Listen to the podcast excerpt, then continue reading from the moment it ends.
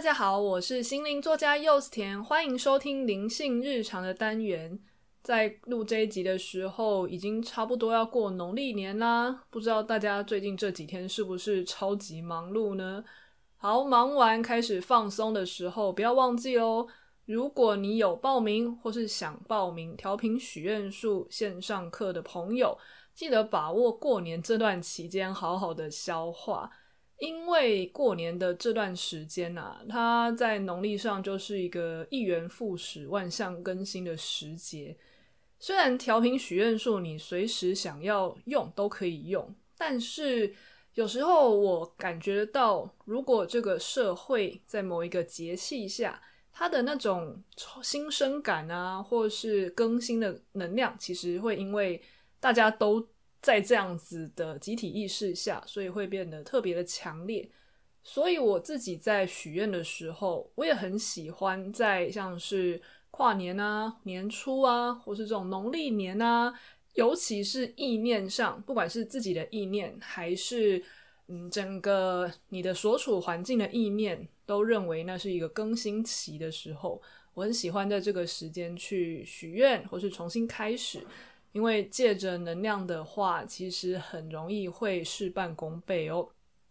记得放假的时候去把这样子的课程消化完，帮自己的新的一年许下新的愿望，然后好好调频，往愿望的方向前进吧。那今天这一集呢，我想要来聊一个最近发生的一个关于觉察的事件。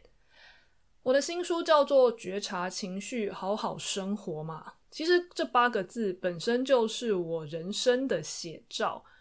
我自己很喜欢在生活中有情绪，不管那个情绪是大还是小的时候，我都会去探索情绪背后的原因是什么。相较于可能很多人都会觉得说，他那样本来就让人生气啊，而人不是本来就这样子吗？我不太喜欢“本来就是这样子”这几个字，是因为这个。几个字等于白白的去浪费了我们变得快乐的机会，而且所谓的本来就是这样，诶，可能对有些人来说本来就是这样，可是对其他人并不是啊。如果一个人有情绪，你就表示这个本来就这样，对他来说并不合理。如果要把这一套标准硬是套在他身上的话，其实那反而会造成他很大的痛苦，而且是双份的痛苦。因为他已经觉得生气了，或是难过了，我们还告诉他说本来就是这个样子，那他又会自责说哦，我所以我不应该有这个情绪，所以这样其实是一种双重的伤害。那我其实不是很喜欢用这种方式处理自己的情绪，尤其我看过身边非常多人年纪差不多的，可能年轻的时候吧，我是那种情绪很多，然后很难搞定自己内心的人。但是，一路下来，我慢慢的去练习觉察，练习觉接住自己，去觉察情绪背后的议题，帮自己松绑。那我现在过得比年轻的时候更加的轻松自在很多。可是很多人，他们可能年轻的时候比较循规蹈矩，都会用本来就是这样啊，呃，你不要想太多啊，这样子的道理去劝自己的时候，你会发现，同样是过了二十几年。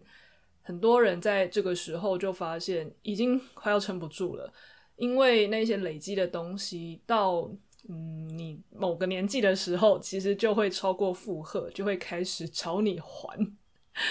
所以不管从几岁开始，好好的觉察情绪，觉察呃情绪背后的议题，帮自己松绑，这都是一条不迟的路。那我平常其实一直都有在做这种内在的工作。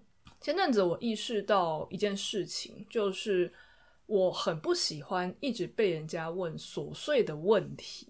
其实我在之前第九十二集的时候有探讨过类似的问题。那一集我是在说，我为什么会对于伸手牌的人感觉很不满。所谓的伸手牌，常常都是你可能在工作上或是生活上。有一些资讯很明显的在网络上就可以找到，或是我可能在一些公告都写得很清楚，但是很多人啊，其实也没有很多，就是少部分的人呢，贪图方便，他们就觉得就用私讯的比较快，所以有些东西可能我已经很明显的就写在文章的某一段了，那其实对方认真的看完，很多问题都不需要问，但是却很喜欢私讯这样一来一往，说什么时候、多少钱，这是线上课吗？可以回放多久？那我如果当天有事怎么办？诶，我最晚几号要确定？刚刚这样算一算，其实就已经好几个问题了。如果我这样子跟别人说的话，我很多同样做自由工作的朋友都会点头如捣蒜，因为他们也很常遇到这种觉得反正就私讯问你比较快的人，却没有去想到这些对我们来说 就是要回应，然后我明明就已经写过，还要回答这么多次。结果你有可能回答了一堆问题之后，对方就已读不回，或是就直接三天之后才说谢谢。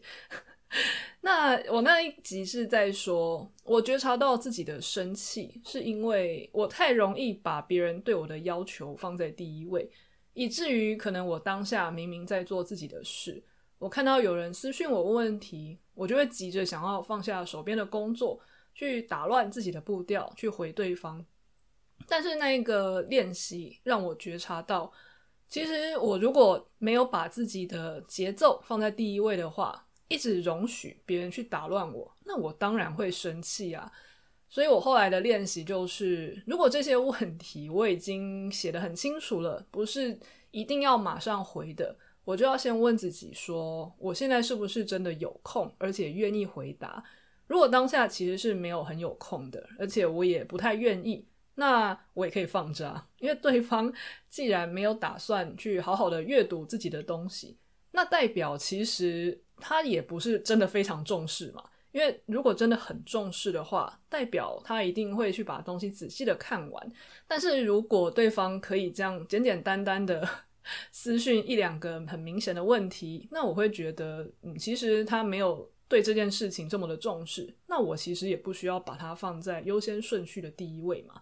这是我在第九十二集探索过自己的内心之后去想出来的一个方法。而后来我确实也因为这样子的方法，我对于这一种比较伸手牌的问题，第一时间看到还是会有一点叹气啦，但已经不会像以前一样，可能一秒钟就很不耐烦了。好，但是呢，今天要讨论的问题跟它有一点像，可是又有一点不一样。比方说，好了，我在跟家人对话的时候，我其实有时候会很不习惯家人问问题，很喜欢很多很多的短句在问。好，比方说，呃，家人可能问说，我周末在不在家？我就会说，哦，我要出去。他会说要做什么？我说做个案。那你几点出去？可能中午吧。那你出去之前要不要在家里吃饭？哦，随便啊，你有煮我就吃。那你想要吃什么？那你在早上的时候，你可能会几点起来？你如果先帮我用什么样的东西的话，会不会比较方便？对于这一些投以很琐碎的询问的人，他们可能真的就只是一种我想要透过很多的问题来组合我想要做的下一个步骤。可是我就发现，我对于这种很零碎、很零碎、小小的问题，他我的反应就很像是过年被长辈问说：“哎，有没有交女朋友啊？几岁啊？住哪啊？怎么认识的啊？啊，你们之间差几岁啊？那他现在做什么的？他现在薪水怎么样？你们多久见一次面？就是会很像是过年被长辈连珠炮的问这一些问题的时候，心里涌起的不耐烦跟不开心。”我长期以来都有这样子的症头，可是却不知道怎么处理。而以前对我来说，我觉得自己会对这个问题不耐烦，是因为我觉得家人想要打探我的行踪，或是从小到大我都是用一种被严格管教的方式去控制的，所以我以前都会认为是因为我不喜欢被控制。又或者是，我觉得家人可能就真的是一个比较喜欢把别人的行踪掌控在手里的人，所以不开心是很正常的嘛。诶，可是啊，当上上一次类似的事情发生的时候，我觉得一直这样子在小事情上生气，其实也蛮耗损的。我就想说，好，那我来好好问自己好了，为什么不管是家人还是身边的朋友，只要他们问问题，这样子一次丢一个小问题，一次丢一个小问题，大概到五六次的时候，我就会觉得很烦了。也不限定是家人，有时候朋友可能就只是关心一下，哎，你去哪里玩啊？在那边干嘛？我可能也是大概听到第五、第六题的小问题的时候，我就会开始觉得很烦躁了。那一次呢，我去探索一下自己在听到第这些问题的时候，内心烦躁的感受是什么？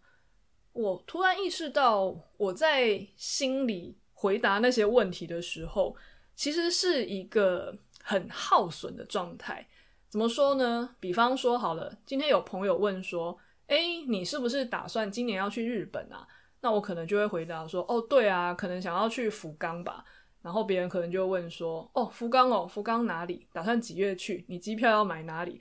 你打算要跟谁去？那你打算在那边花多少钱？去几天？”就是他可能你回答了一个，他就马上再丢下一个。可是每一个答案其实都很小。比方说：“哦，呃，机票大概几万吧，还没查。然后去几天？呃，不知道，可能七天吧，半个月等等的。”这一些问题啊，其实对于我的大脑来说是一个很大的负载。对别人来说，他就只是问一个他不知道的问题，他并没有任何的启动大脑再关掉、启动大脑再关掉的感觉。可是对于回答问题的来说，我们要想嘛，所以别人问我问题，我可能就要先想一下，就很像是你的油门，你已经踩下去了，可是却只。往前进三公分，你就要刹车，因为那个问题太小了，你真的就只要回答一个数字或是一句话而已。但是对方马上再抛下一个问题来的时候，我就要再踩一次油门，再 再刹车，再踩一次油门，再刹车。我相信所有有在开车和骑车的人，应该对于每次好像踩了油门就要刹车，踩了油门就要刹车这件事，你第五、第六次一定会觉得很烦躁嘛。那对于你自己来说，如果我们能够意识到我们的大脑 被丢很多琐碎问题的时候，其实就很像这种刹车油门、刹车油门的状态，那会生气其实还蛮正常的。如果有些时候我们没有生气，那很有可能是因为，比方说好了，呃，这是你的暗恋对象在跟你讲话，你才会觉得哦，他其实是在关心我。但是并没有办法去否认，你在回答这些问题的时候，大脑还是这种油门刹车、油门刹车的状态。所以这就是为什么可能很多人只要不是那种热恋期啊、暧昧期啊，通常进入一般的关系的时候，大部分的人都不是真的很喜欢去回答这样子的问题，除非有外在因素的犒赏。好比说，你的大老板问你问题，你的面试官问你问题等等的这些东西，关系到你的前途跟你的发展，所以你自然而然会为了这些忍耐。可是大脑的耗损其实是一样高的。那我找到自己为什么会对于这种很琐碎的问题不耐烦的原因之后，其实我就对自己多了一份同理。以前我会告诉自己说：“哎呀，不要对家人那么不耐烦啊，朋友也是关心你。”干嘛三两下就心里觉得很生气呢？但是当我意识到别人的关心跟好奇对他来说一点都不耗能，但是在我自己的大脑里面非常耗能的时候，我就反过头来想到另外一个解决方法。我后来呢，就跟平常很爱问我一些琐碎问题的人去跟他们解释说，我不是很喜欢被问琐碎的问题，不是因为我不想跟你讲话，或是不想回答你的问题。而是我就把我觉得我的大脑很像是踩油门、踩刹车、踩油门、踩刹车这样子的过程告诉他们。我说，任何人在回答零碎问题的时候，头脑都是这种感觉。那其实是一个很不舒服又很痛苦的事情。尤其对我来说，我很喜欢回答的时候就回答得很很精细、很完整。所以你可以理解我的油门踩的真的就比较重。但是我油门踩的比较重的人，一下又要踩刹车，所以可能对我自己而言，那种痛苦程度又更高。然后我就会去建议身边的人，如果他们真的很想要问我琐碎的问题的话，他其实可以直接告诉我说：“哦，呃。”我很想要知道，你想你今年是不是要去旅游？是因为我今年想要去旅游啦，但我还没有什么概念。但是我对于大致上要去的天数啊、预算啊，还有你这样子是基于一个人去，还是跟朋友去，或是你是不是跟团，我都有一点兴趣。那你能不能跟我稍微分享一下你的计划？那这样子的话，我会比较有概念。当我听到对方想要知道的方向，或是想要知道的大概是什么样的轮廓。OK，对我来说就是我踩下这个油门，我可以开个三公里，我再停下来。那这三公里呢，我就会把我愿意告诉他也能分享的，我都会尽量讲一讲。好，但讲完之后，如果对方还有一些什么样的疑问，我也不会因为我在中间刹车太多次而觉得耐心被耗尽，而是我可以好好的去告诉他说：“哦，你刚刚问的那个问题哦，我中间是没有想到。”那我告诉你哦，其他的东西你好奇的是得得得得这样子，所以今天啊，如果我们自己是一个很容易被别人的小事 弄得很不耐烦的人，大家欢迎可以用这种方式跟对方沟通看看，除非啦，今天这个人是你关系不好到他连来跟你讲一句话你都不爽的，那我不太确定这样子的方法好不好用。可是如果你们关系其实是 OK 的。至少你们还愿意彼此讲话的，那你这样子跟他沟通一下，让他知道其实你是愿意回答他的问题的，只是用原本的这种零碎问题的方式很耗神，请对方想出他到底想要知道什么，然后给你一个像是说故事或是很像是问申论题的机会，去把这个框架讲完，这样子对方会知道很多细节，不用很多零碎的问题一起问。然后你也可以一次油门踩下去，就可以开远一点，你也不会觉得心烦。而我后来发现，我实地操作之后，这个方法真的超级有效，而且对于彼此之间的关系也是很正向的，因为对方真的就只是因为关心才来跟你讲话嘛，而你也不是不愿意回答，只是原本的方式很不适合彼此，所以让对方练习适当的提问，然后我们也用这样的方式去回答。诶，其实双方的开心程度和交流程度都比之前高很多哦。不管是大家想要用在家人身上、朋友身上，或是伴侣身上，这都是一个很好的练习方式。那如果换个角度说，我们今天在关系里面也是一个常常觉得别人对我们不太耐烦的人，因为我们也可以思考一下，我自己是不是也常常去 让别人陷入油门刹车，油门刹车的这一种处境里面，如果是的话，或许我们下一次可以先停下来想个几秒。诶，我今天问他这个问题，我是想要大概知道什么？我们可以从这个方向去改变问题。比方说，如果我们对于别人出国有兴趣，不用单纯就问说，嗯，你去哪？去几天啊？这样对方只要回一下，回一下的问题，你可以去问说，啊，我今年真的也有计划出国。但是我对于那个国家很不熟，那我想要大概知道的概括，你有什么可以跟我分享一下吗？只要你们关系还是正常可以聊天的，我相信对方都还是会愿意回答的。那以上当然都还是有例外啦，比方说对方主动邀请你问说，哦，你想要知道什么？你可以去列一下，比方说你是说预算吗？或是那边治安怎么样等等的。除非对方 邀请你去提问很多细节，那你再这样做。又或者是你们彼此之间其实都很习惯你碎呃，你问很多很零碎的问题，他也很习惯很零碎的回答，然后你们彼此都觉得这样很自在的话，那当然没有问题啦。只是我相信不只是我，我看过非常多的人自己在问别人的时候觉得没关系，但是被问的时候问个两三题就觉得超不耐烦的，很想要跟对方说关你什么事。就知道，其实这个不是单纯的关系好不好，而是这种提问和对话方式，其实在能量上很不对等，能量的消耗上，一方太大，一方太小，所以另外一方就很容易感觉到很不开心。好，不知道我以上对于自己人生的整顿，对于各位有没有帮助呢？在这个时候录这一集，还有另外一个原因，是因为过年到啦。大家现在可以理解为什么餐桌上长辈的问题会这么让人觉得烦躁吧？因为长辈的问题真的就是现在做什么工作啊，有女朋友了没啊，年终多少啊，有没有打算跳槽啊？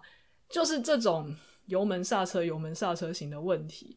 再加上如果平常这一个亲戚的意图又是各种比较啊，或是想要拿自己的小孩去吹嘘啊等等的，我们就会更不想回答他嘛。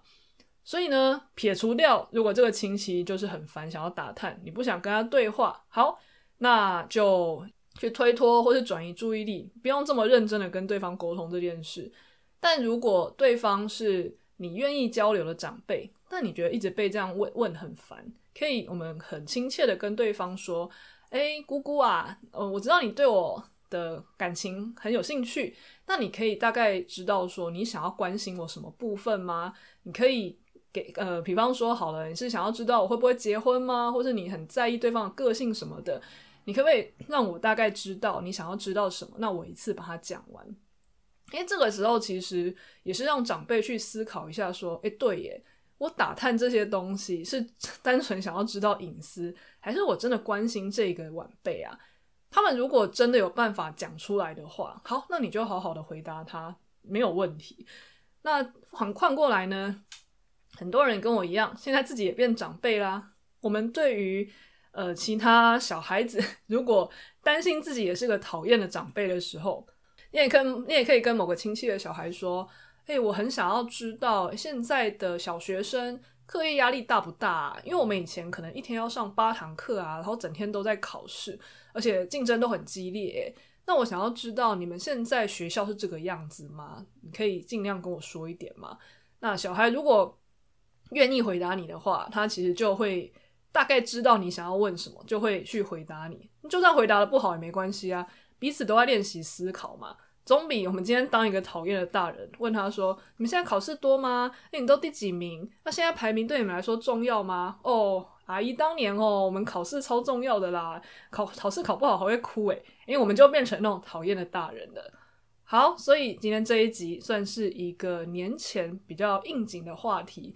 希望大家能够好好的觉察自己的内心，在跟别人对谈的时候，也能意识到怎么样能够舒服的沟通，能够好好的觉察自己对话的内容，关系一定会进展得更顺利哦。那我们这里就先到这边哦。如果大家想要好好的去探索自己生活中各种内在的议题的话，也欢迎支持我的新书《觉察情绪，好好生活》。祝大家新年快乐！我们下次再见哦，拜拜。